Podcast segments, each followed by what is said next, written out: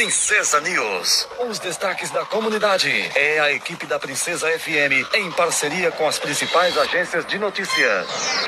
Democracia e Direitos Humanos, uma parceria da Agência de Jornalismo do curso de jornalismo da UEPG com a Rádio Comunitária Princesa. Olá, eu sou Isadora Ricardo. O Democracia e Direitos Humanos apresenta hoje o quarto episódio da série Ditadura Militar no Brasil Histórias que eu vivi, com o depoimento pessoal de Aloysio Ferreira Palmar sobre a repressão do regime militar no país e a resistência, que durou de 1964 a 1985. Aloysio Palmar é representante do Centro de Direitos Humanos e Memória Popular de Foz do Iguaçu e integrante do movimento revolucionário que lutou contra a ditadura militar.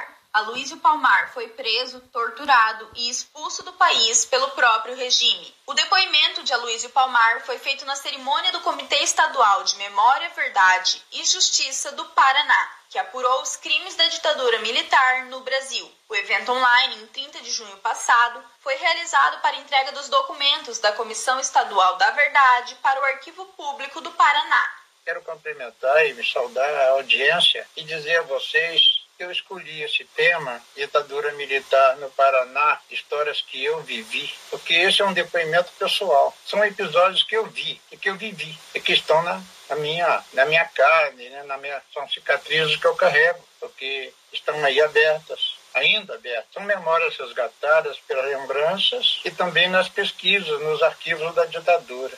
Neste quarto episódio da série, Aloysio Palmar relata o período da transferência da prisão para Curitiba em agosto de 1969. Em julho ou agosto de 69, eu fui levado para o presídio do AU e colocado numa solitária. Após alguns dias, e graças a uma mensagem que enviei para os estudantes que estavam presos, eu fui transferido.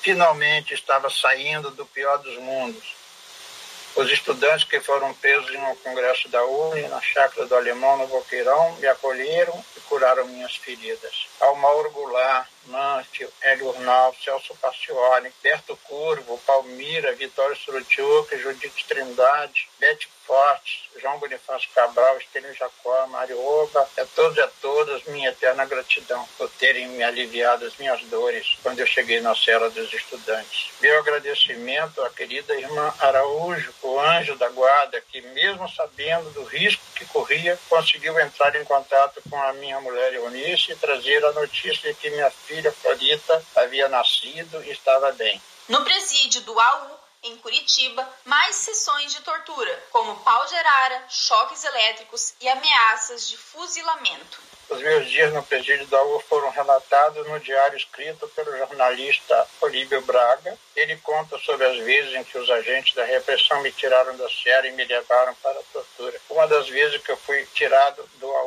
foi após a prisão em Medianeira de Lauro Cosentino. Lauro foi da diretoria do Diretório Central de Estudantes, tinha uma clínica dentária em Medianeira e lecionava na escola normal. Passei quase uma noite pendurada no pau de arara do DOPS, da DOPS, recebendo choques elétricos e sendo interrogado pelo delegado Agauer. Obrigado, Lauro. Outra vez foi quando o Exército me tirou do presídio do AU e me levou no interior do Parque Nacional do Iguaçu e me amarrou numa árvore e ameaçou me fuzilar. Esse sadismo foi comandado pelo Major Gouveia do Centro de Preparação de Oficiais da Reserva CPOR de Curitiba. A lembrança da solidariedade de companheiras e companheiros militantes presos em Curitiba também submetidos a torturas. Mas naquela cela cheia de solidariedade, disciplina e leitura estavam também outros presos, alguns remanescentes do processo da Operação Três Passos e sindicalistas.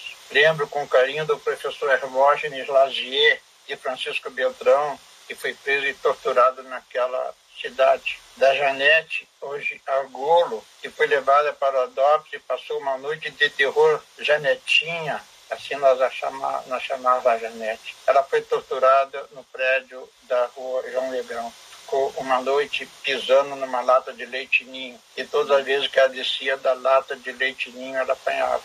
A transferência para a prisão em Ilha Grande, no Rio de Janeiro, sob mais torturas e o embarque para o exílio no Chile, junto com 69 presos políticos, em janeiro de 1971. O exílio foi resultado das negociações da vanguarda popular revolucionária no caso do sequestro do embaixador da Suíça no Brasil. No final do ano de 69, eu fui transferido para o Rio de Janeiro. Esse é um momento terrível. Quando a gente pensa que o pior havia passado, começa tudo de novo. E uma nova sessão de torturas. Comecei a ser vítima, comandada pelo capitão Alfredo Magalhães, do Centro de Informações da Marinha. Enquanto o processo aqui no Paraná, onde eu era o único indiciado, ficou parado no Rio, fui condenado e enviado ao presídio de Ilha Grande. Dali eu saí junto com outros 69 presos políticos pelo embaixador da Suíça no Brasil. Você acabou de ouvir o quarto episódio da série desta semana, Ditadura Militar no Brasil, Histórias que eu vivi, com o depoimento pessoal de Aloysio Ferreira Palmar, representante do Centro de Direitos Humanos e Memória Popular de Foz do Iguaçu. O depoimento foi feito no evento para entrega dos documentos da Comissão da Verdade do Paraná ao acervo público do Estado, em 30 de junho passado. Acompanhe com a gente o próximo e último episódio da série aqui na Rádio Princesa FM. O Democracia e Direitos Humanos é um projeto de extensão ligado à agência de jornalismo do curso de jornalismo da Universidade Estadual de Ponta Grossa, numa parceria com a Rádio Comunitária Princesa. Locução e edição: Estudante Isadora Ricardo, professores responsáveis: Hebe Gonçalves e Sérgio Gadini. Você está ouvindo nesta sexta-feira Princesa News. Informação de qualidade que você ouve aqui na Rádio Princesa FM.